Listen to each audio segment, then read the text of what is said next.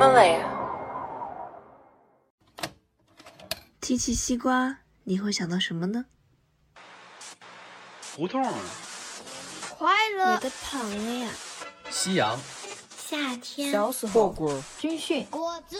解渴、西瓜知道答案是 Viva la Vida 与 Himalaya 联合制作播出的人物对谈栏目。主持人小宁将邀请在各领域有所成就的年轻人作为嘉宾，聊一聊他们对自我和生命的探索及思考，为听众呈现同样年轻却别具一格的生命状态。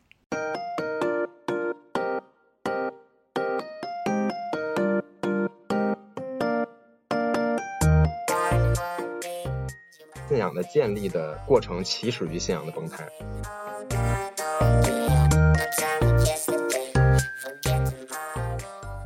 那个人生最后的那个 ending 的时候，只有透过做减法才能取得所谓的圆满。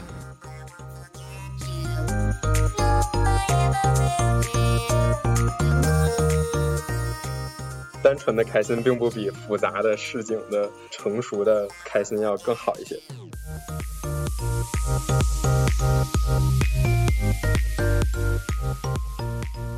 就是生活嘛，都是自己的生活体验。那这个你也没有必要说，就是听别人的对或错，或者说把自己的想法强加在别人的身上。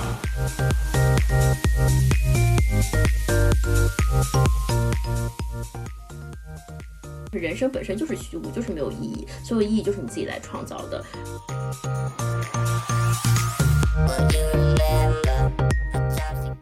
你的人生就是不停的在寻找，在验证自己的真理，不停的在把这个真理去迭代的更加精准。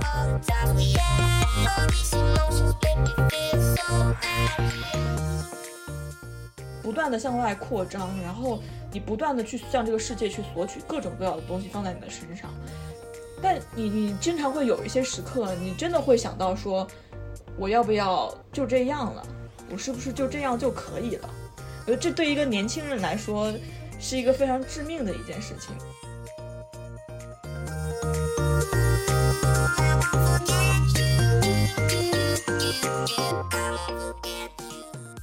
摆脱恐惧感，或者让自己不恐惧了，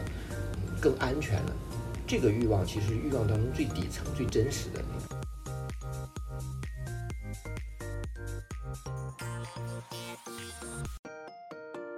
Hello，大家好，欢迎收听《西瓜知道答案》，我是主播小宁。这一期你听到的《西瓜知道答案》是一期特别节目，我们邀请了零零后、九零后、八零后、七零后四位跨代际的嘉宾来一起聊一聊选择这个话题。选择是贯穿我们一生要面对的课题，在不同的人生阶段，我们面临的选择不同，我们的态度也不同。零零后的玲玲是一位音乐人，九零后的方浩是一位风险投资人，八零后的杰彪是一位创业者，七零后的 Ken 也是一名创业者。其中，零零后的玲玲和七零后的 Ken 是父女关系。今天就让我们一起与跨越四个代际的嘉宾来聊一聊生命和选择。好，那就欢迎大家今天来到我们的西瓜知道答案。嗯，那我的第一个问题呢，是希望在场的所有人，从这个零零后到九零后到八零后到七零后，用一两句话介绍一下自己在做什么，然后用两个词形容一下，如果你去掉所有的标签之后，你是谁？嗯，好，那我们就先从零零后开始吧。好，我是本场的零零后，大家好，我叫 Kalen 邓耀纯，然后大家可以叫我零零。啊、uh,，我现在是标准的一个零零后嘛，零零年生人，然后就读于伯克利音乐学院。那我呃，在这个暑假决定 gap year 做产品经理，对。然后如果用两个词来形容我自己呢，就应该是懒和不正经吧，我觉得。对，然后很高兴认识大家。嗯，好，谢谢姚晨。那接下来我们请这个九零后方浩。那大家好，我是方浩。呃，我是今天这个到场的九零后，我的身份是一名风险投资的投资人。然后我觉得拿掉所有的身份，呃，用两个词来形容我自己的话，我愿意用认知和实践吧。就王阳明讲的那个知行合一吧，就是我的这个一生都在探索我到底呃对这个世界的看法到底是对还是不对，然后再用不停的实践去去验证这个，不停的迭代自己的看法。好。谢谢方浩。那我们接下来邀请这个八零后代表杰彪。呃，Hello，大家好，我叫魏杰彪，然后现在是在做国际教育领域的创业。然后，如果用两个词来形容自己的话，对，可能是自私和自大吧。对，挺自私的。嗯，为什么这么说？就是我觉得呃还是反正到这么大一直都挺自我的吧。我对别人的关心可能不知道，反正就是还是可能自我会更准确一点。然后自大就是对自己做的所有的事情也有自信的因素在这个里边吧。所以就我觉得这俩词就是还挺挺像我的，因为我跟我一个非常好的朋友，我俩聊过这个事情，他就是觉得我俩是同样性格的人，就是非常自大、自私和就是自信的那么一个人吧。对。当然可能跟经历有关，有时间我们可以做呀。嗯，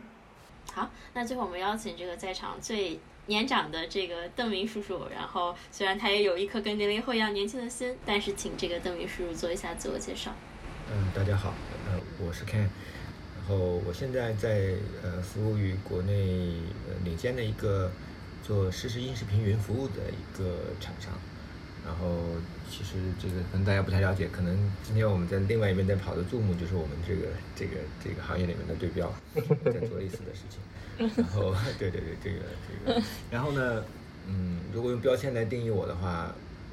这个已经说了，我是这里面最老的，所以第一个关键词就是老了。第二个第二个词就是跟 K 的很像，跟零零很像，不正经。这个连起来就是 老不正经。对。老不正经就是老不正经，以及 老不正经，就是经常性的不正经。不正经的这个 plus 版就是老不正经。好，谢谢 Ken。那在这儿我也 Q 一下，这个实际上我们今天这个最年轻的和这个最年长的两位嘉宾呢，他们是父女关系，所以在整个对话过程中，大家其实也会去看到一些他们之间比较有意思的这个互动。那我们今天的节目呢，围绕这个选择这样一个主题，因为我们在人生的每个阶段，其实都会遇到不同的这个岔路口，做不同的选择。那我们会以这样的方式，从这个零零后开始，然后会向他更年长的一辈去问一个他想要去问的跟选择相关的问题。零零后问九零后，九零后问八零后，八零后问七零后，七零后再问回零零后。那我们再会从这个呃年老去问到这个年轻，也就是说从这个呃七零后呃会去问这个八零后，就是他会想就是对人生选择做的一些思考。八零后问九零后，九零后问零零后，零零后呢再问回七零后。大家今天是这么一个这个顺序。那我们接下来就请我们这个零零后代表姚晨，然后呃来来提出你对这个九零后想问的跟人生选择有关的问题。好好，向向九零后的代表方浩发出灵魂的质询，就是第一个问题啊，你曾经有过信仰崩塌的时刻吗？灵魂拷问放在最开始，我觉得这个这个问题我先来拆解一下啊，就是首先他问我有没有过，然后他问的是信仰崩塌的时刻，我先先解释一下我对信仰的理解吧，因为其实中国人嘛，我们也不信神，也不不信什么这个佛。一般来讲，我们可能说我们信仰是这个共产主义，是吧？嗯，我我理解一下信仰啊，我觉得我解读信仰的话，就是就你坚信是真的东西，所以其实就是我们一个比较 personal 的真理啊，我我是这么理解这个事儿啊。那我有没有信仰崩塌的时刻呢？我觉得是有的，而且我觉得有不止一次吧，就是我自己坚信呢这个东西是真的，或者说这个世界只能是这样的。但只要我认识到世界也许不是这样的，就已经我觉得对自己是一个足足够大的打击吧。那我举个例子，就是其实我觉得可能很多像我一样的理工男，嗯，从小到大一直学的这个电子计算机相关的这个专业，不相信说世界上有这个超自然的力量，或者说一切这个现代的科学体系解释不了的东西。但是这个世界上也没有任何一个足够伟大的科学家可以证明神是不存在的，这事儿没法证伪。个人我觉得这个成长过程中，信仰崩塌的时候啊，就是我突然意识到，就是我所谓的用理性和科学来解释世界这套眼光是不足以认知这个世界的，对我的这个一些认知上的盲点的一个一个打击吧，就是告诉我这个现代的科学体系也许是不完整的。那其实投射到我自己的生活中呢，就是我就会意识到，那如果这个这么多年。呃人类建立的整个科学体系都不够完整的话，那我自己的认知体系一定是非常非常不完整的，很有缺陷的。就在我的认知边界之内呢，我只能用自己的一些自洽的逻辑来解读一些事情。那直到这个我发现我的逻辑解解读不了这个事情了，我才需要去搭建一个更更大的一个框架性思维，然后在这个框架呃框架里面的去不断的探索、去发散，然后去呃逐渐建立一些小的这个这个逻辑关系，然后之后再把它们整体去自洽，然后直到又一次一个事情突破了我的认知，那直到我感觉到自己的边界突破的越来越快的时候，然后我的那个发散和收敛的这个频率、这个周期也越来越短的时候。呃，我是感觉自己跑得最快的时候，所以这个这个信仰崩塌吧，其其实反而变成了信仰建立，就变成了一个不破不立的这么一个过程。就是我不会觉得我不停的加强自己的一个认知，觉得我是全天下最牛逼的这个事儿会让我感到开心，而是说我经常觉得自己是个傻逼，然后慢慢的我觉得自己没那么傻逼，然后突然一个事儿就让我觉得自己是个傻逼，这个事儿对我是一个很正向的一个反馈。那我可以理解成这个事情就是。你的信仰崩塌其实是来源于，并非你身边的周遭环境所给予你的所谓评价也好，然后让你自己给自己的一个认定，就是你可能有一些事情达不到那样的高度，或者是你就是做不到那个样子，而是所谓的有一个层面上的超出科学领域的那样的一个存在，或者是那样的一个位置，当你自己无法突破那些事情的这种情况之下，那种存在。让你理解到什么是信仰崩塌，我可以 这样思考吗？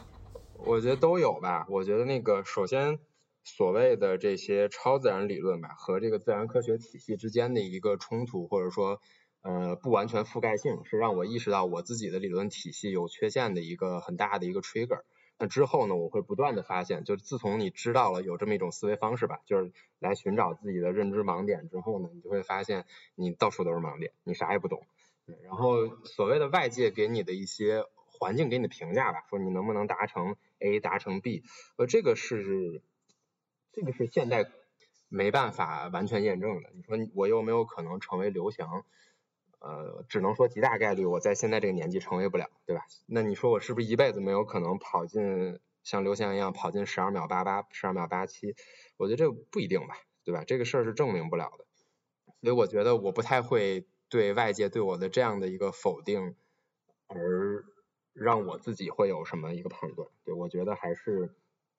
呃，这个不会让我信仰崩塌。对，当然了，这大部分情况下，像我成为不了刘翔，这是一个共识，这个本身也不是一个矛盾点。话说回来，所以外界给我的负反馈吧，我觉得很大程度上我不会按照负面的方向去理解它，我会更多的把它落到这个框架性思维或者说认知边界的方向，用它来。对自己做一个正向的促进，就是我我比较好奇，因为我跟你聊过几次天，刚才的话题里面，我我我比较想想想再探究一下，就是你大概在什么年纪的时候开始找到了信仰的那种感觉？呃，无论是模模糊糊也好，还是或者清晰也好，就至少你对信仰这个东西有一个概念了，或者说有一个嗯具象化的那么一个目标或者一个标的。第二个就是。大概是什什么年纪的时候开始遇到过这种你的信仰遇到的 challenge 或者崩塌也好，或者重构也好，这个大概在在哪个年纪会有这样的感觉？呃，这两个问题其实我我一起来回答啊，我觉得它基本上是一个问题，因为那个我的答案是信仰的建立的过程起始于信仰的崩塌，就是你本身其实每个人你都有一些你相信的东西，但是你没有意识到。你认为是真理的东西，直到它崩塌了，你才意识到，哦，原来我是坚信这个事情的。那我觉得什么样的年纪呢？我大概就是大学吧，这个可能我相对比较后知后觉一点，那个女生可能成熟的更早。我是大概大学，然后一直到工作吧，这个五六年间，大概是有这么一个信仰从从破到立的过程吧。所谓我的信仰，就是我在大学期间还是一个觉得自己。呃，全知全能的人，那个很听起来很傲慢，就是觉得自己啥都懂，啥都对，自己最牛逼。嗯，我会觉得那个真理是真理，是客观存在的。但其实每个人都有自己的一套真理，其实这个东西还是 personal 的。就直到我发现，就是遭到了社会无情的毒打吧，就是就听到这个，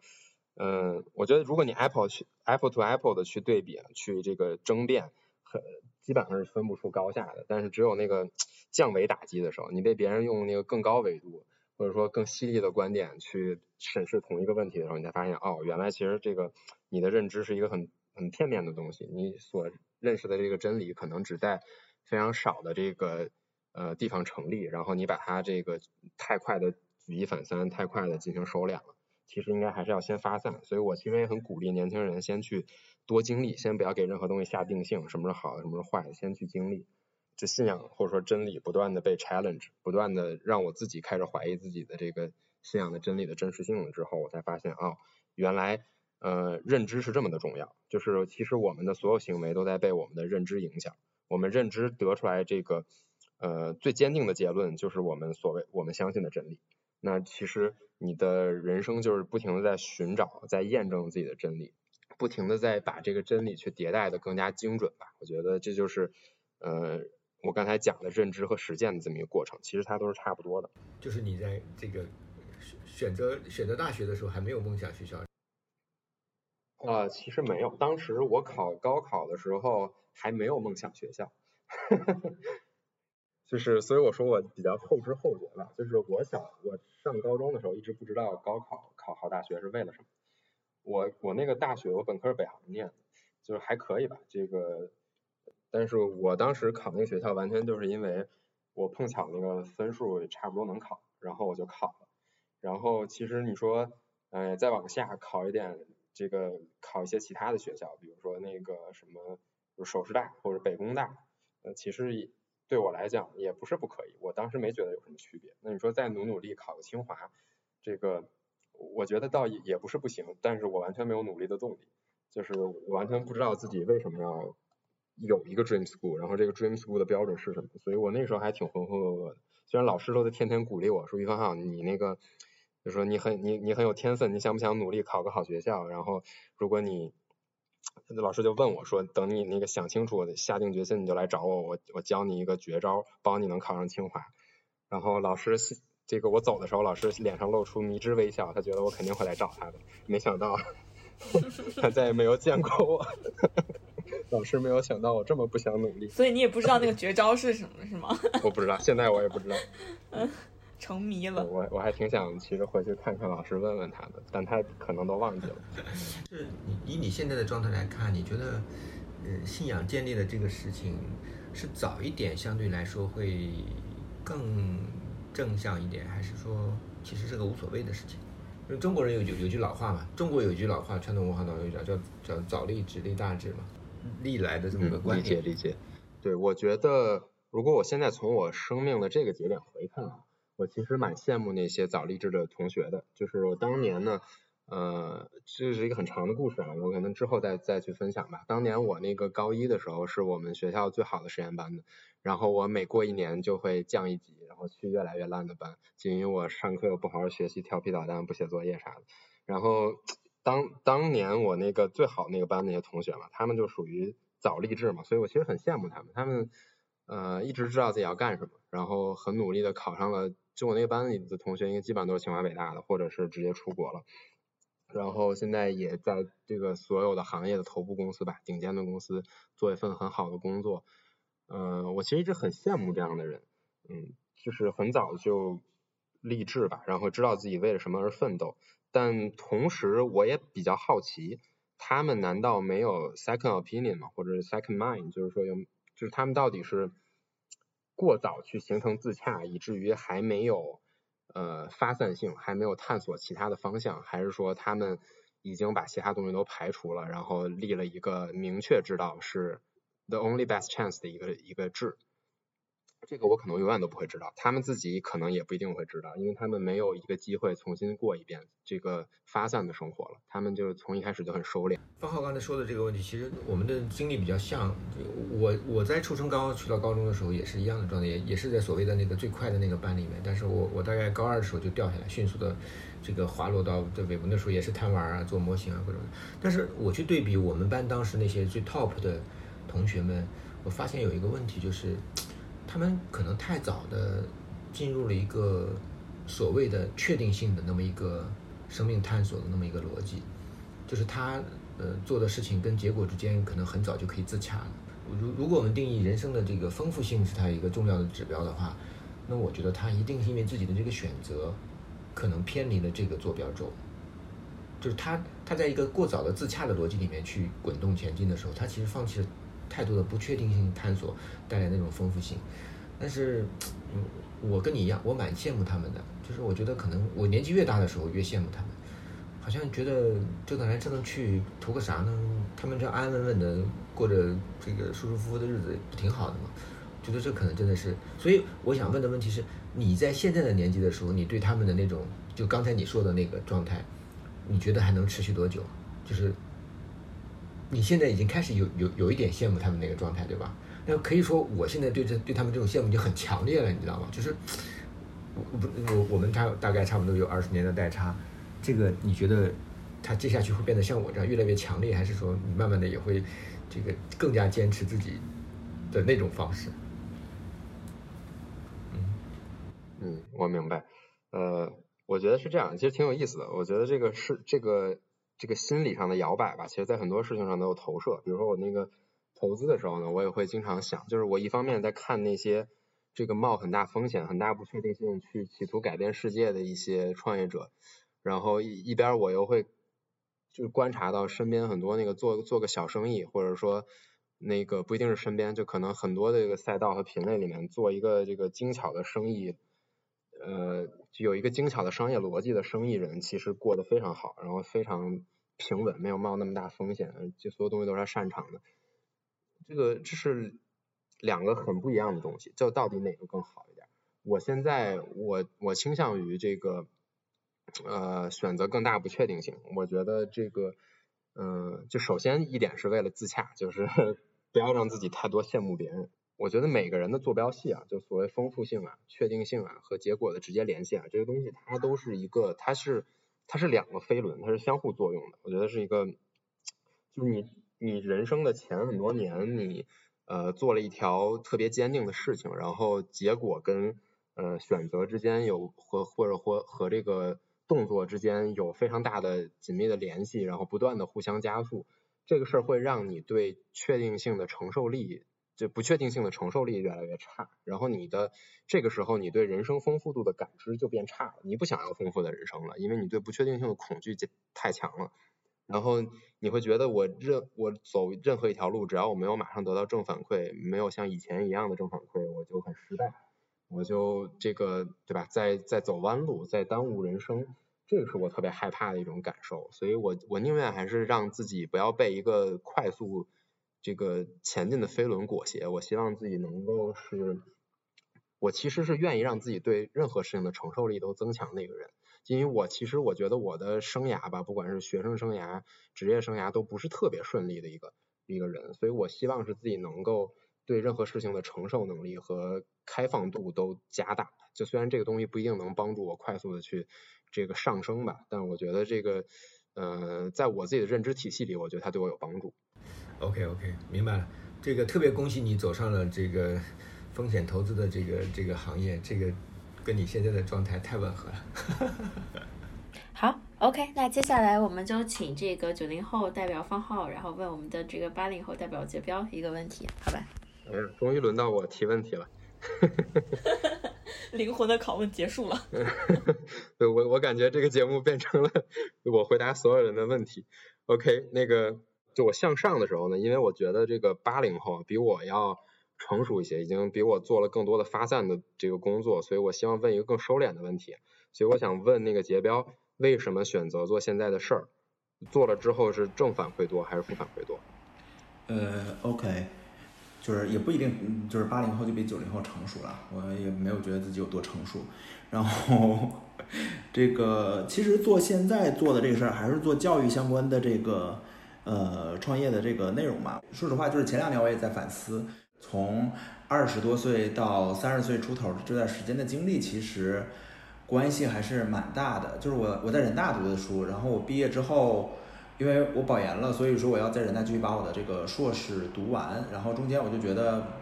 不太对，就是我不想在最美好的青春的时候，就是我的理解是十八到二十八的时间，有六年的时间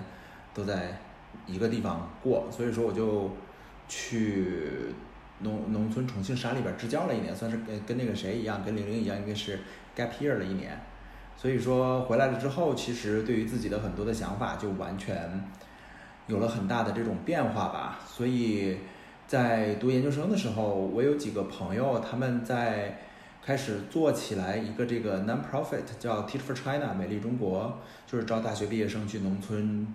支教两年的这么一个这个项目。所以那个时候就被他们拉着说：“哎，你过来来帮我们忙，就是你刚支教回来，你更能够说明支教的生活长成什么样子。”所以说就去跟他们一块儿做这个事儿，就是 non-profit，其实尤其是像 Teach for China 这种运营相对来讲借鉴美国很多东西，运营比较成熟的项目，它其实它的愿景和使命的导向是非常强烈的，所以说也会让人非常的认可。所以在毕业之后，我就全职就是加入 Teach for China。我当时还是比较认这个事儿，所以把自己就。就是就全身心的投入了吧，然后一直做了几年。当我就是差不多把这个项目，尤其是招人这一块做的比较成熟了之后，我就开始出来自己创业了。然后也是有机会跟另外两个这个呃呃合伙人吧，是那个两个 Cornell 当时被你知道被徐小平老师忽悠着回来说这个哎呀海归就要回国创业，对那个时间段去去去去就是回来了。当然那个时候确实也比较。就是处于风口吧，就是尤其是互联网创业，所以说整个的这个状态，一四年、一五年嘛，那个方浩应该比较了解，就这段时间就是属于市场上这个比较疯狂的这么一个状态。然后我们那一年也是融了三轮的钱。然后其实到后边就是做这个创业的时候，其实也在想，就是反思，嗯，就是这个事儿到底是被资本推着走，还是说你真的想做你自己想做的这个事儿？因为当时我们就有点被资本推着走。所以在一七年，然后我想说，OK，当然跟那个就是公司的运营在战略上有一些大家的一些不同的想法吧，所以说我就选息休选择休息了一段时间，然后真正的休息了一段时间的话，其实那个时候正好是差不多三十岁左右，就是包 包括那时候跟投资人去聊，说投资人说，哎，你们现在创业就是你们这些。啊，三十岁的这些这个创业者，我心想说那个时候还挺在意的。那时候我刚二十九，虽然说还有俩月过生日，但我还是二十九。所以说就是跟投资人开玩笑说，没有，我还是二十二十多岁。那个时候其实是在反思接下来干啥，因为其实我在反思我过去这十年的时间里边做的事儿，无外乎就是探索的有点太散了，开始反思自己做的事，想做的是啥。但是我觉得好的点是说自己不停的探索和尝试，能够让自己去。真正的遇到的事儿，遇到了很多的这种、这种、这种事儿之后做的一个选择，那么在选择背后，他们共同的东西到底是什么？其实会看来看去，可能还是就是我们说的价值观嘛，就是说的，就是缥缈、虚无缥缈一点。那但我觉得这是其实还很很重要。那非常重要的一个点就是能够给其他人带来积极的影响吧。所以说，这是我做所有的这些事儿都在思考的这个问题。那所以说，我就在想说。那怎样的方式是最直接的？那教育其实是一个，那医疗也是一个。那医疗这个我一个文科生，我可能懂得就有点少。但是教育这个事儿，自己接受过教育，然后就觉得说可以去做，所以我就开始做现在在做的这个事儿。而且我也确定这个就是我接下来十年，至少到四十之前我会去做的一个事儿。那至于大家的这个反馈，正正面的反馈多还是负面反馈的？多其实，因为就是你看我就是这段这个二十到三十岁经历，尤其是对于一个人大的学生来讲，就是你知道非常国企公务员这种大家都非常确定的这个职业发展路径上来讲，就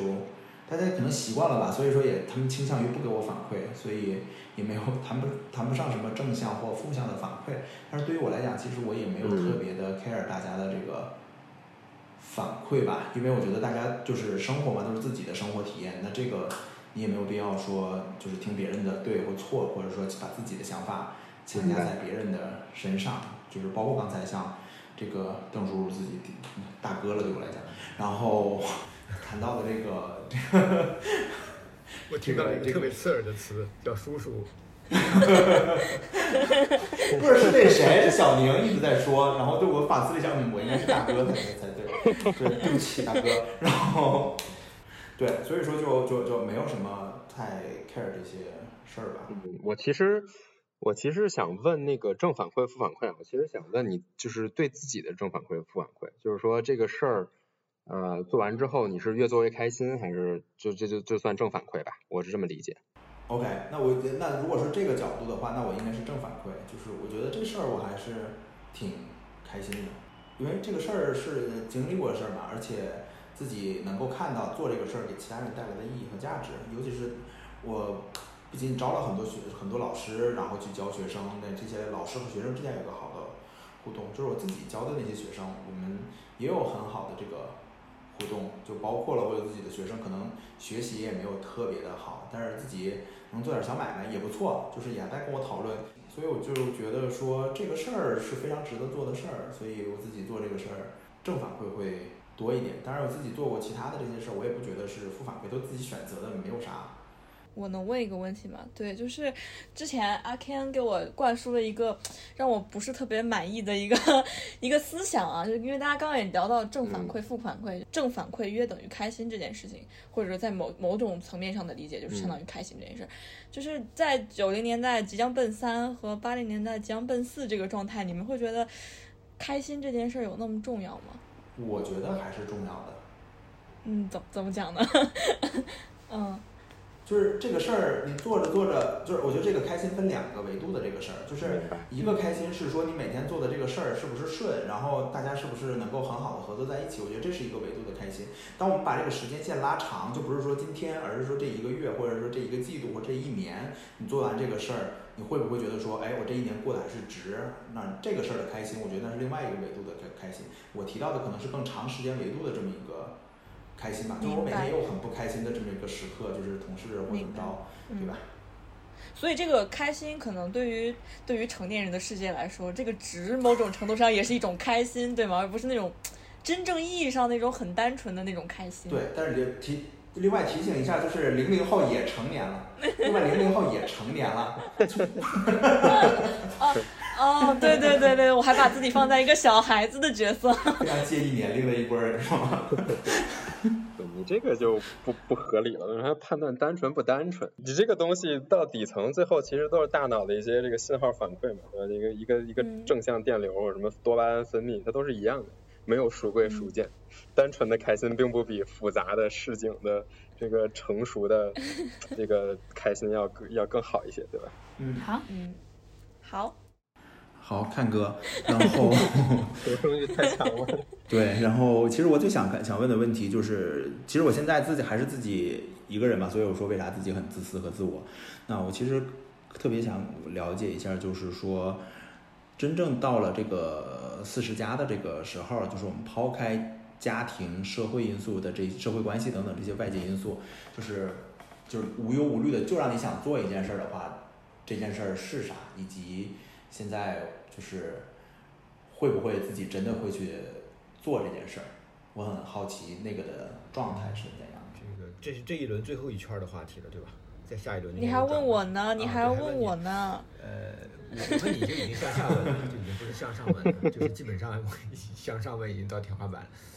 我是觉得，呃，坦白讲，我我说我是老不正经，但是我觉得我第一个我不是标准版的四十加的人。这是第一个，所以我的想法可能有些很稀奇古怪的地方，但是我觉得也也有些可能比较正统的地方。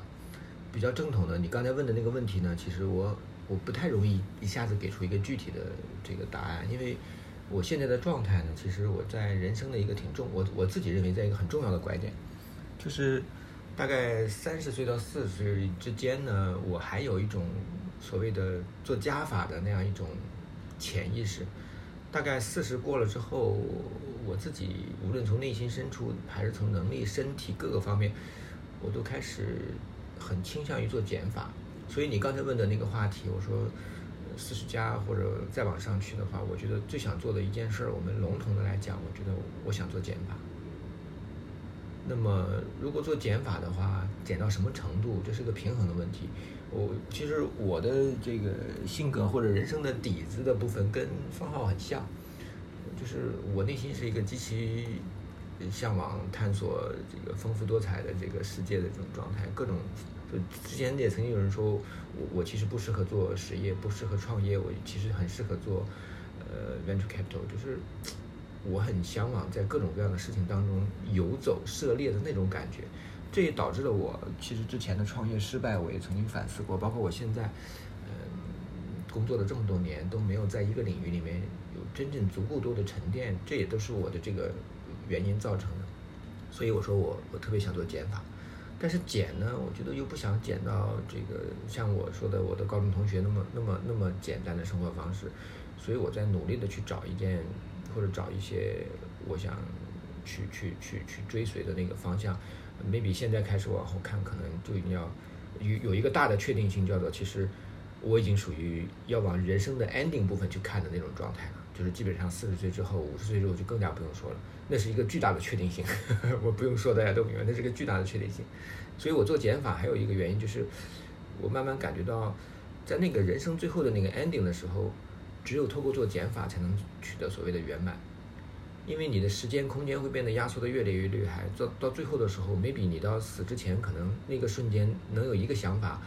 能够让你觉得很 comfortable，这已经是一个圆满的这个这个自洽的方式。所以，如果带着这个状态，从现在开始往后不去做减法，我觉得是人生的一个死结。但是，如果你说落到具体的事情上面，呃，而且又要排除到家庭的这个这个这个状态来讲，我是我我其实有有两件事情我很想做。第一件事情呢，就是源于三十多岁的时候，我我曾经呃从北从南向北一个人开车。纵穿了一次中国，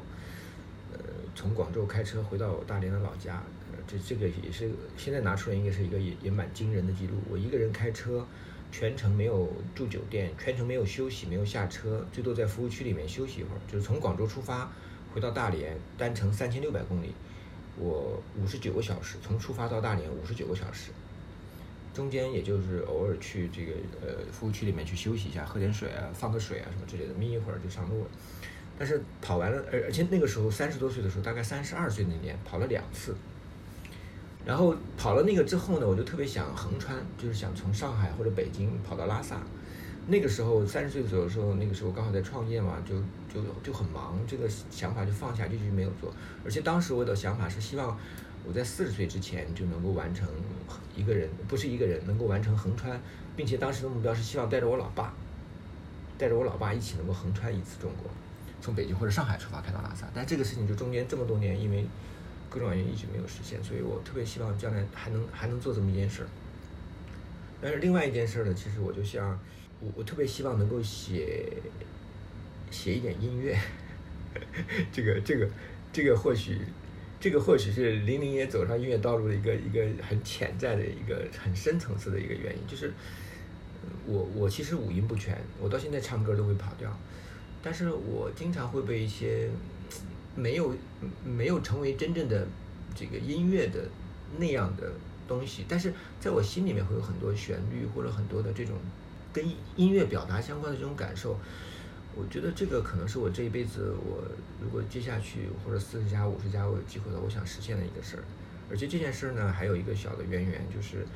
呃，当时玲玲在选择她要去学音乐的时候，我们家里人都很崩溃。嗯在玲玲学音乐的时候，有一个很重要的一个人，就是《吻别》的那首歌的作者，叫殷文琪，殷文琪老师。我很偶然机会认识他，然后跟他有很多的深入的交流。他在玲玲这个事情上也有很积极的这个意见，包括他对我的影响都很大。他鼓励我，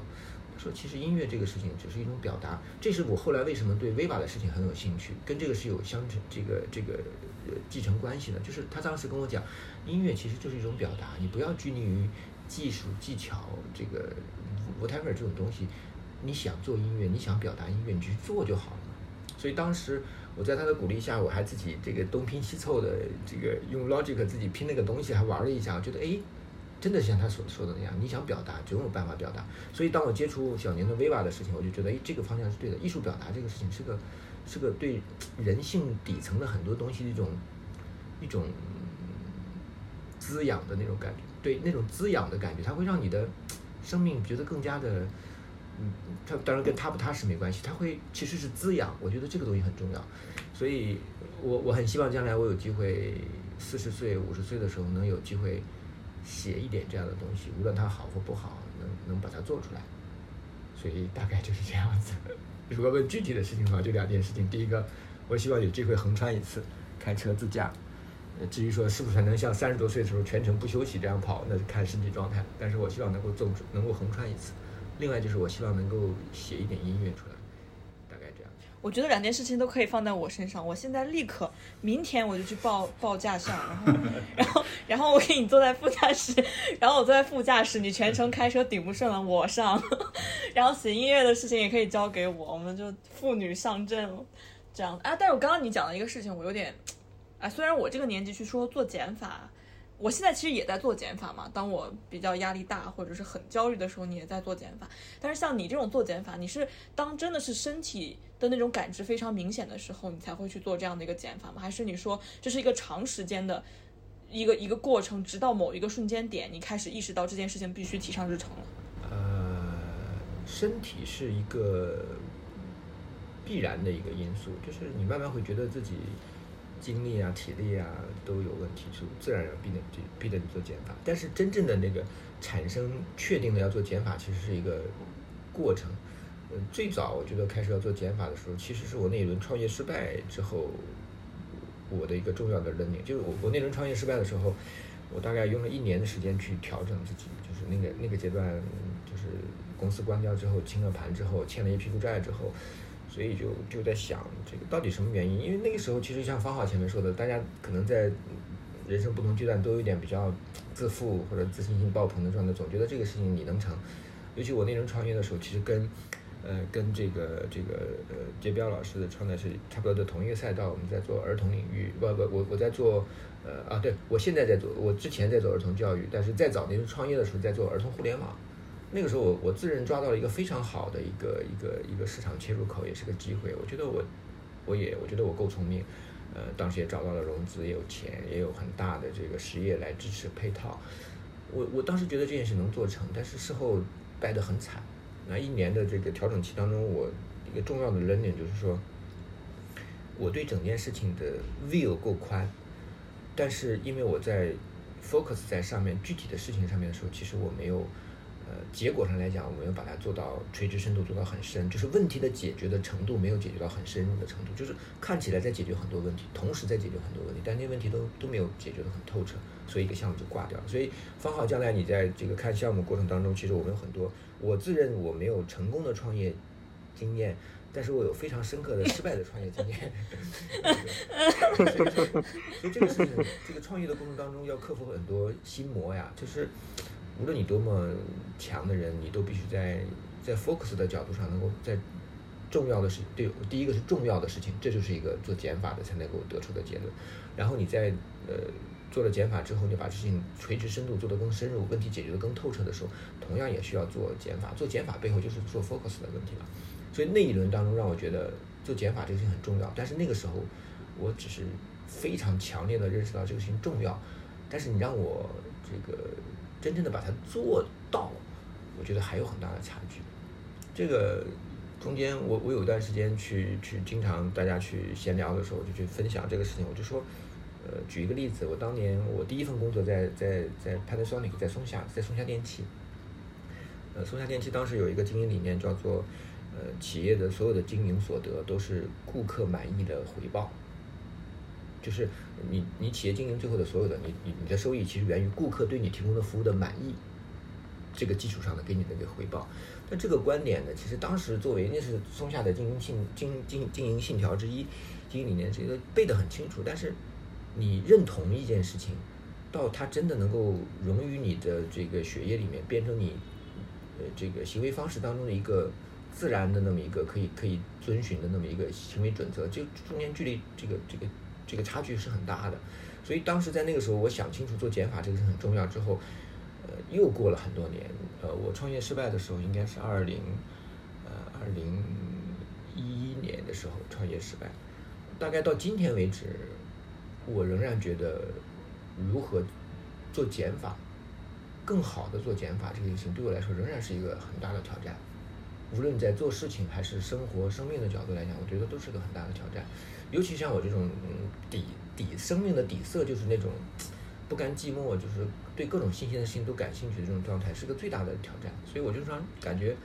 呃，这个人，你说人生来有没有命？有命，有天命。这个命中注定你就是一个这种，这个看什么都觉得好的这种状态。那你可能这一辈子，你命中注定的最大的挑战就是要做减法。所以我觉得四十岁之后，我一定要坚持做这件事情。然后，另外还有一个重要的事情就是。做减法这件事情呢，呃，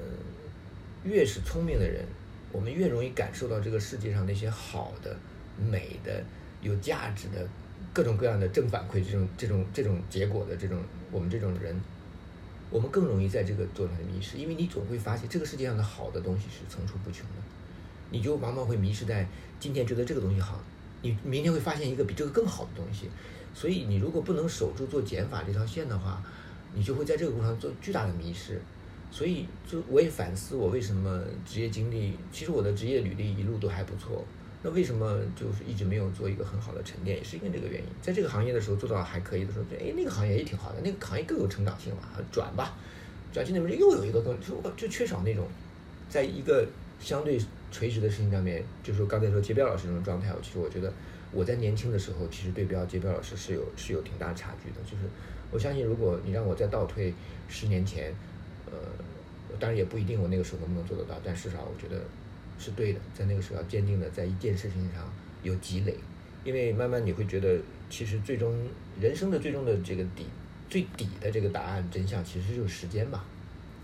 其实你在时间维度上，你在一个事情上沉淀，它总会有正向的这个积累的。但是你如果不在这个垂直深度上去做正向积累的话，你就是就像我刚才我在创业过程当中。水平方向抓很多的问题，看起来忙得不可晕头转向，在解决很多问题，但是那些问题都没有被解决到真正的足够的深度或者程度上。其实问题本身没有得到本质的改善。我觉得生命生活都是一样的。所以刚才回应开的那个零零那个问题，就是说它是个过程，慢慢你会觉得越来越强烈。到我现在为止，我觉得这是已经是信条了。唯一的出路，人生圆满的唯一出路。我仿佛看到了自己未来十年的生活。我觉得 就是，我我也是一个不完全不会做减法，也没想过做减法的人。我是那种一直在做加法，然后老在问自己为啥不能做乘法的人。然后，对，就是就就不不不会拒绝。那个跟我比较熟的人其实都知道这点。就我这个拼命把所有东西压在自己身上，然后这个越来越多，越来越多。然后可能就像就像那个 Ken 说的，就可能只有这个经历一些挫折、一些失败，才会反思，才想办法去做减法。那这是一个很大的人生智慧，尤其是想到要做减法，最后真的做成减法，这个之间又是一个非常长的维度，可能用一生在做的一个终极的话题吧。我现在还好一点，我觉得因为有玲玲在，我觉得。嗯，虽然刚才那个杰彪老师说的这个话题是撇开家庭，但是我觉得对我这个年龄段的来说，我不是出于对家庭的负责任或者怎么样子，因为之前我跟玲玲有过一次这个这个深聊嘛，那次那个薇娃还做了这个专访，就我觉得有了他之后，不是因为他的这个孩子诞生那个时间点，其实我是无感的，但我发现他的人生已经能够看出一条隐约的这个发展路径或者一个未来的时候。我会我的做减法的另外一个重要的逻辑，我觉得他的未来是我做减法的一个最重要的一个 focus，就是呃这个这个，当然是这我不知道是不是当爹的这个逻辑，就是但是我觉得还不是当爹的，我我愿意我愿意透过支持和帮助他，呃让他的人生能够取得更大的进阶，更加幸福圆满，这件事情慢慢变成我的这个这个 focus 的其中一个重要的逻辑，就是其他的事情我就比如说刚才说。刚才虽然我有两件我很想做的事情，对吧？但是对比如果去支持他去实现自己一场演出的话，我更愿意觉得那件事情更值得我做。就是这也是一个收敛的逻辑，你会找到一个更符合你的价值逻辑的那么一件事情。这也是我做减法的一个。哎呀，我突然感动，是怎么回事？哎呀，不要这样子，谁说的要不要搞煽情？哎呀，生命这个这个，大家这个这个接力棒传递的目标都是希望大家在在生命的这个圆满指数上能有不断的进阶嘛。我我我觉得我能达到六十分的圆满的时候，我自然希望跟我有血脉关系的这个这个这这个继承的人，他能够达到七十分的这个圆满指标，这是进阶嘛。我努努力。我拷问一下你的那个。血脉继承人，你拷问我。好，那接下来我们就请这个，对，就请这个 Ken，然后我们的七零后代表来问零零后代表这个父女之间的对话。来吧，老邓。啊，这个这个这个问题，这个这个问题就是，我估计对你是比较挑战的。这个话题就是，你你以你现在的年年纪阅历来看，你你有真正意义上的恐惧吗？这恐惧是什么？我我觉得先分析一下恐惧这个事儿吧。就我二十岁生日的时候，我搞了一次小型的活动，当时方浩有参与，就是我让我身边的人用三个词语来形容我，然后大家各式各样的各种什么形容词都有，但是排在第一位的，如果我没有记错的话，大家用勇敢来形容我。就是我回顾了一下我短暂的二十年的人生，短暂的二十年的人生，就是从外在外化的程度上来看，你说我。大概四五岁的时候，第一次去玩的那种儿童蹦极啊，五六米高还是多高，我都有点记不得。然后后来又去搞这个深潜，就是奇奇怪怪的各种极限运动。我觉得外化外化来看，就是我不太是一个会恐惧的人，在这在这一层面来说，我不太是一个会有什么恐惧的人。然后往内化走呢，其实我会用很多词去概括恐惧这个词，就包括。我跟 Ken 很多时候会聊，我们从来没聊过，我应该没有跟他聊过恐惧这个话题，但是我们聊过很多，比方说我很焦虑，我很我有一颗敬畏之心，然后我可能会很有点带有 depression 的感觉，就是那种词我都会盖过所谓的一个恐惧，然后让那些词承在我的生命当中，所以当他问到我这个问题的时候，我是内心有一点慌张的。但我仔细的去捋捋顺了一下，你说让我那么的去定性恐惧这件事情，我觉得，嗯，我首先我阅历不太够嘛。那在短暂的这二十年的时间里面，你让我总结出一个很具象的东西去形容这个恐惧，它不太是一个能够我能够达到的一个事情。但是我前段时间就是知道这个问题，到现在准备的这段时间，思考的这段时间，我就一直在看很多的，也是。机缘巧合吧，我就看到了那个十三幺里边，十三幺里边那个呃许志远老师和李诞的一场对话。我看到那个对话之后，我隐隐约约的能够感受到，如果具象的说这件事情，对于现阶段的我来说，恐惧到底是什么？我跟大家大概的说一下，就是李段李诞他说，就是有段时间觉得自己做什么都没劲，觉得回到内蒙喝三块一瓶的啤酒也行。最怕最可怕的事情就是这个也行。因为在他的心里面，这个这个也行，是真的行。就是我不知道大家能不能，大家应该都可以 get 到那那样的一种感觉。就是我我我我我内心非常，我也认为我会是一个像方浩那样的人，就是不断的向外扩张，然后你不断的去向这个世界去索取各种各样的东西放在你的身上。但但你你你经常会有一些时刻，你真的会想到说。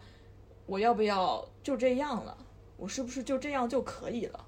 我觉得这对一个年轻人来说是一个非常致命的一件事情。我我有的时候真的会问盘问到自己，我甚至跟我爸还开玩笑说：“我说你要不就这样了吧。”然后我爸就很轻松自在，阿 Ken 就很轻松自在说：“啊那你要这样你就 OK 啊，那我就就不再推你了嘛，就怎么怎么样。”但这件事情真的是我很害怕的一件事情，我真的很害怕有一天我真的接受了，我就是这样了，这样就可以了。我觉得我人生如果走到了那一步，就是完蛋了的状态。就包括现在，我我也在做很多就是新的事情嘛，包括很多新的尝试。那一部分可能是就是我爸会觉得我我可能是他的生命的延续，或者是他希望我我的人生走到了另外一个高度，或者是说达到某种程度上的圆满，我要去做更多个各各种各样更多的尝试。但是另外一个层面，我就会比较的想要往回收敛，我就会觉得我可能。差不多就可以了吧，但是就很矛盾，但是你心里还有另外一个声音告诉你，其实这样是不对的，你不应该这样。你想想，你还有那么多要的东西。当我发现，我觉得我可以了吧，这样的这一个事儿，它在我心中的声音越来越强烈，越来越明显。当我就是有点像我问方浩那个问题嘛，就是你的信仰崩塌。我觉得我现在就不叫信仰崩塌，就有点像那个瓦砾片，就一片一片往下掉。我就在这种时刻，我就会比较的慌乱，比较的恐惧。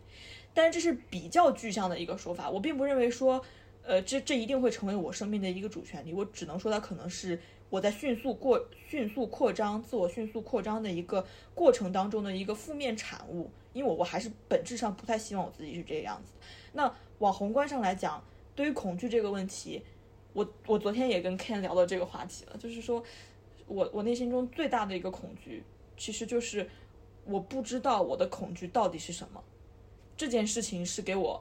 最大的一个恐惧，就是因为也不是套娃啊，就是前面是一个很具象的感受，甚至我还都不是自己总结出来的，是当我看到别人有这样的一个说辞之后，我把它映射到我自己的身上，我发现这件事情可能成立，我才有这样的感觉。但事实上，你让我真实的去描绘一个发自内心的场景去说这件事情，我真的感受不到。就是这件事情也也会让我感觉到非常的不安，但同时它也是一件好事情，就是当一个人有了太多的。确定性，就像我们刚刚不呃无数次聊起的那个话题，当一个人有了很多的确定性的时候，反而反而他就是受限了。我觉得对于一个年轻人来说，受限是一件挺可怕的事情，所以我还是比较希望说继续的，就是把握好这样的不确定性，然后继续走我的人生吧，可能就是这样子。嗯。O K，这个这个这是你你你你你把这个完整的答案这个 open 出来了。其实你你你有这个这个回应，我觉得基本上已经达到了我提这个问题的目的了。这个而且基本上我还觉得蛮理想的，就是首先在你这个年纪对这个事情没有一个特别具象的感受或者答案是很正常的。但是某种意义上来讲，我们假如说用呃高低优劣去定义它的话，我觉得如果你有的话。显然会比现在的状态更好，为什么呢？就是大家都是人嘛，对吧？是人，我们我们身上的动物性的本能已经决定了我们是个动物体。动物体本身对于安全、对于危险或者对于恐惧，这个是个是最底层的欲望，就是恐惧是你一种最底层的感觉，因为你是动物体。如果你是块石头，你就不会有不会有恐惧，对吧？你只要是动物，就会有恐惧。这个恐惧其实是你归因到最后、最终、最终、最最源头的一个动力。就是你前你前面也说的，你也会有的时候会有感觉，像你说李诞失去前进或者发展的动力，进入自由落体状态了，就是飘着的状态了，哎，怎么样都行。这个原因是你失去了真正的动力。这个动力真正真正的底层的动力，最真实的、最残酷的那个动力，来自于你对于你的你的恐惧，基于你的恐惧。而产生的那种摆脱的那种这种欲望动力，对这个就我们泛指的欲望里面是没有包含恐惧的这个维度的。欲望都是我们想要这个想要那个这样的，对吧？但是其实摆脱恐惧感或者让自己不恐惧了，嗯，更安全了，这个欲望其实欲望当中最底层最真实的那个。这听起来有点残酷。这个事情如果放在你这个这个很长的这人生的这个过程来看，在我现在的感受到，我觉得这是真正真正的原动力，而且这是不会失去的原动力。一旦你找到，你就会人生的永动机你就找到了。这个点源于说，你其实你所有的基于我们泛指的其他的欲望，你的追求的动力都会停下来。嗯，因为那些东西它是变得更好的一种欲望。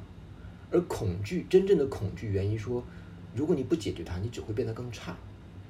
你没有退路的，你只会变得更差，甚至你都已经无处藏身的那种感觉。所以，你越早的能够找到你人生当中真正的恐惧，而且也可能你你找到，也可能是你你你你总结了聚焦之后，把它浓缩成为你一种恐惧。包括你刚才说的，其实我觉得接近那个答案的这个那个部分，就是你不能够接受自己的人生。失去前进的动力，就是，e n 你的人生如果失去了前进的动力，这件事情，你的人生就失去意义了。就是换句话说，你这人，你这一辈子来或不来都没有任何意义了。你存在或不存在，有没有来过都没有意义了。因为这是你真正创造价值，这个价值不是社会学意义，不是社会意义上的这个价值。说你作为一个生物体，你在这个世界来了一遭，你消耗了很多的能量，你给这个世界产出了什么东西？这个是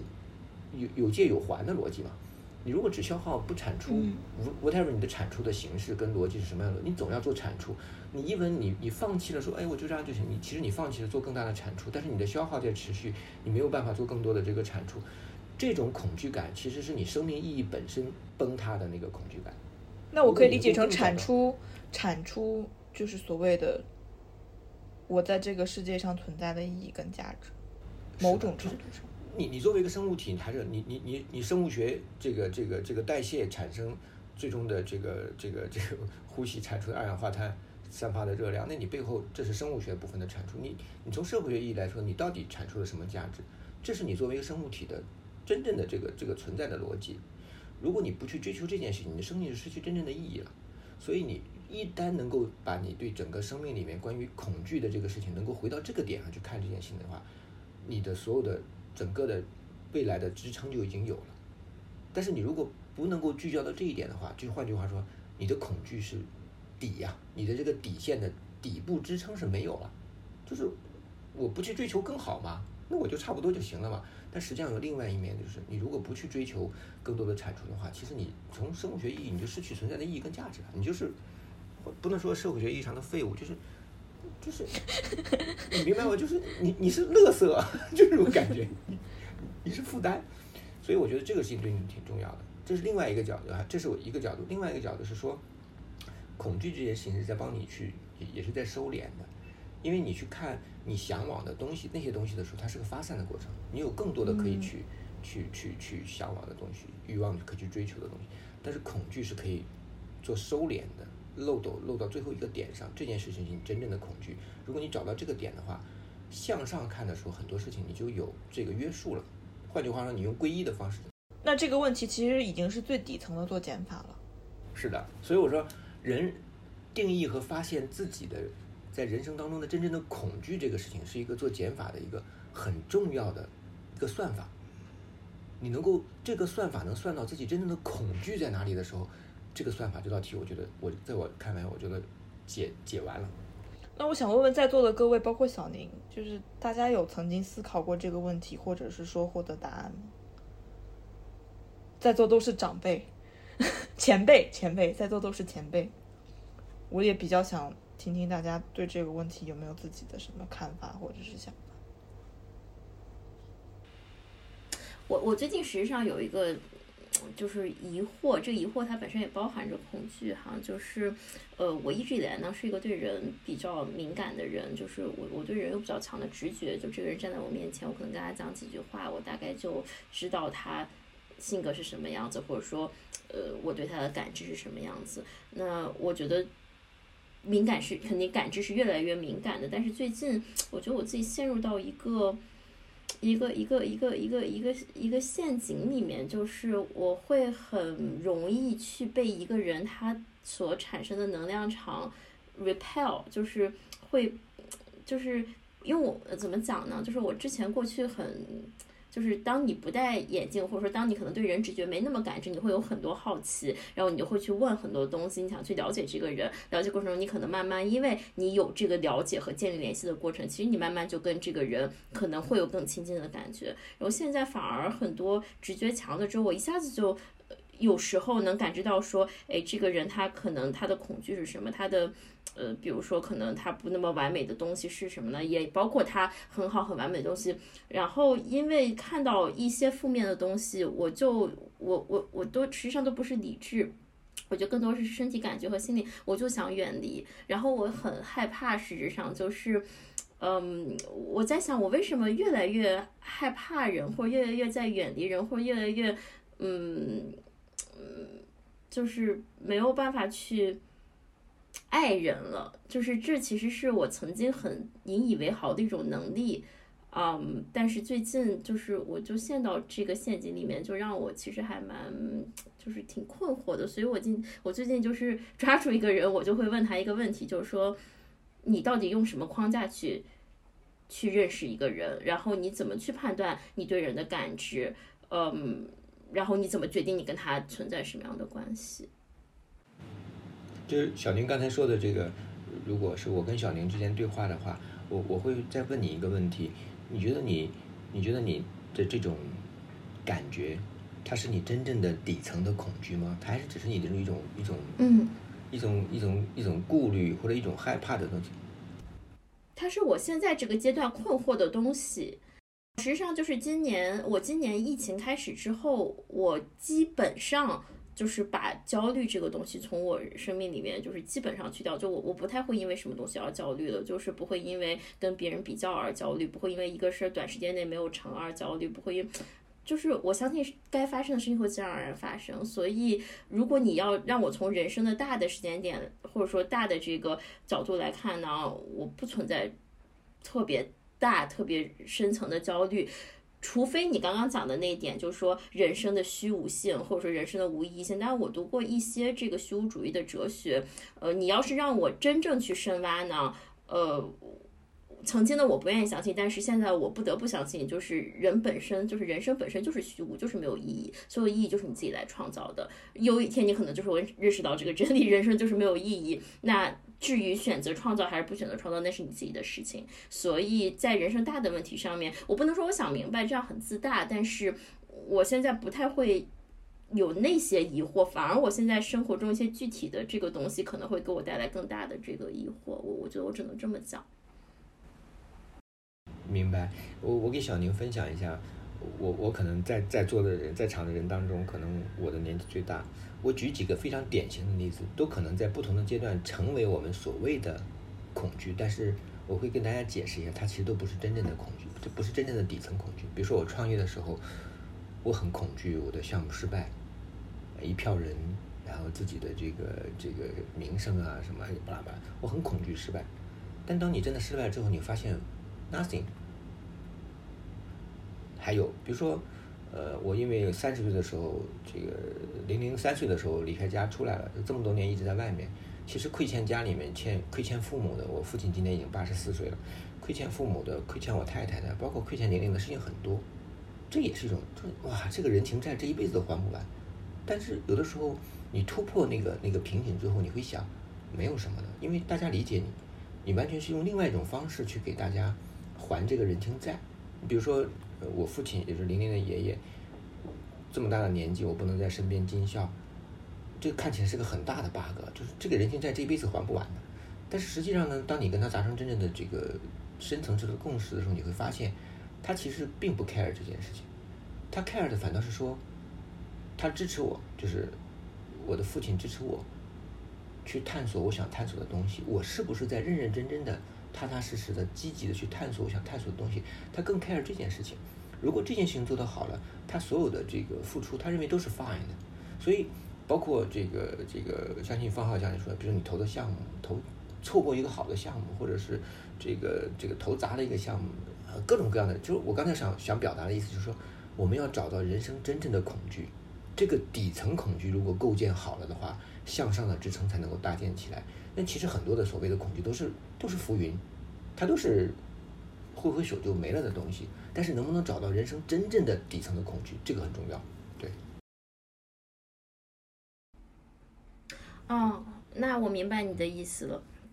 那那那我明白你意思。那我这么回答这个问题吧，就大部分我觉得我的同龄人遇到的恐惧，无非是这个，比如说这个。跟不上各种各样的这个节奏，不管是别人的节奏，还是这个年龄预设的节奏，包括说对未来的一些焦虑等等这些东西我没有了。但是我现在有的最大的恐惧就是，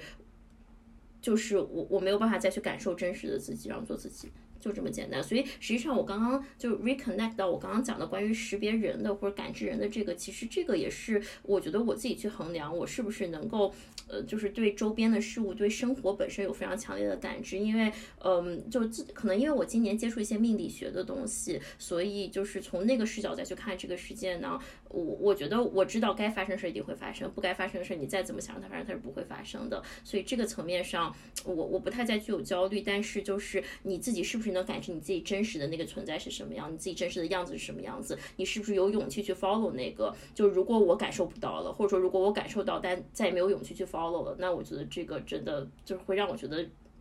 人生失去意义。OK，反正我我问玲玲这个这个问题，我不知道你是不是 get 到我问这个问题的真正的那个目的跟所在，就是。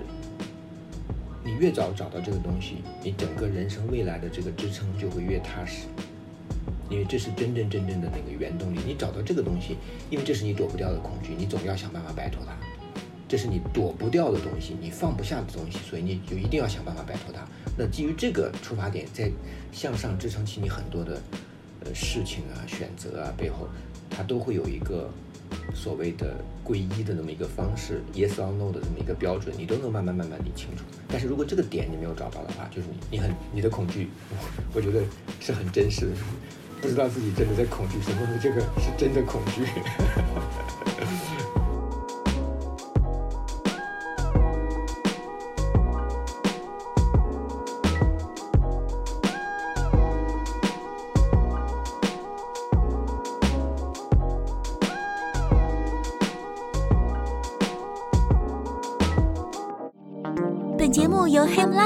联合制作播出。